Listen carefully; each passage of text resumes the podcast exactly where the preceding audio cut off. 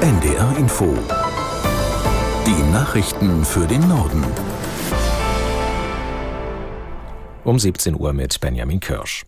Nach den Meldungen folgt eine Unwetterwarnung für den Harz und die Küsten sowie eine Sturmflutwarnung für die Nordseeküste.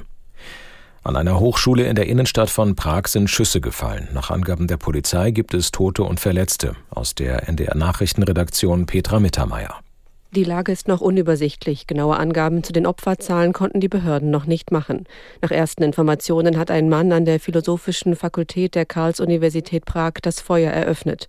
Auf Fotos war zu sehen, wie Studenten das Gebäude mit erhobenen Händen verlassen. Das tschechische Innenministerium teilte kurz darauf mit, dass Einsatzkräfte den Täter ausgeschaltet hätten. Er sei tot und es bestehe keine unmittelbare Gefahr mehr. Informationen zum Schützen und zu einem möglichen Motiv gibt es noch nicht. Der Tatort liegt in der Prager Altstadt nahe der bekannten Karlsbrücke.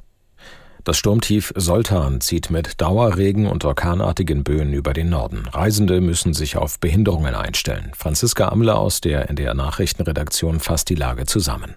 Also vor allem viele Inselurlauber, aber auch Pendlerinnen und Pendler müssen umplanen, weil etliche Fern ausfallen. Aber auch wer die Bahn nutzen will, muss mal wieder starke Nerven zeigen. Laut Bahn kommt es aufgrund des Sturms insbesondere in Schleswig-Holstein und Niedersachsen zu Zugausfällen und Verspätungen.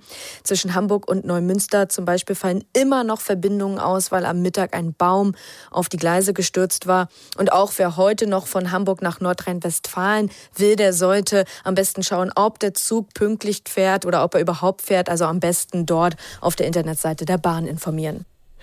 Der Europäische Fußballverband UEFA hat gelassen auf das Urteil des Europäischen Gerichtshofes zur Gründung einer Super League reagiert. Die Richter hatten entschieden, dass FIFA und UEFA andere Wettbewerbe nicht grundsätzlich von ihrer Genehmigung abhängig machen dürften. Auch Vereinen und Spielern könne nicht verboten werden, an diesen Wettbewerben teilzunehmen. Aus Genf Katrin Hondel. UEFA-Präsident Alexander Ceferin gab sich von dem Richterspruch unbeeindruckt. Das Urteil bedeute keine Billigung oder Bestätigung der sogenannten Super League, so der UEFA-Präsident. Das bestehende Modell, sprich die Macht der UEFA, sei durch das EuGH-Urteil sogar gestärkt worden, sagte Ceferin weiter und verwies darauf, dass die UEFA-Regularien 2022 bereits geändert worden seien. Er sei, so der UEFA-Präsident, zuversichtlich, dass diese neuen Regeln vollständig mit dem EuGH-Urteil übereinstimmen.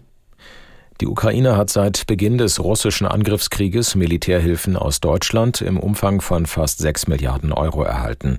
Nach Angaben des Verteidigungsministeriums in Berlin handelt es sich unter anderem um Flugabwehrsysteme, Panzer, Artilleriesysteme und Munition. Hinzu kommt die Ausbildung von mehr als 10.000 ukrainischen Soldaten in Deutschland. Die Bundesregierung hat der Ukraine weitere Militärhilfen von rund 5 Milliarden Euro bis 2028 zugesagt. Grünen-Chef Nuripur hat positiv auf die Forderung der Verbraucherzentralen nach einem Klimageld von 139 Euro pro Person reagiert.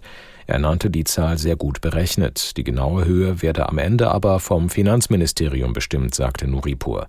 SPD, Grüne und FDP hatten im Koalitionsvertrag die Einführung eines Klimageldes vereinbart. Bisher gibt es aber keine konkreten Pläne zur Umsetzung.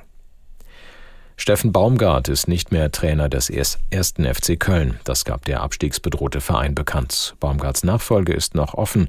Der gebürtige Rostocker hatte die Kölner im Sommer 2021 übernommen. In der laufenden Saison steht der Verein nach 16 Spielen mit nur 10 Punkten auf dem vorletzten Tabellenplatz. Das waren die Nachrichten.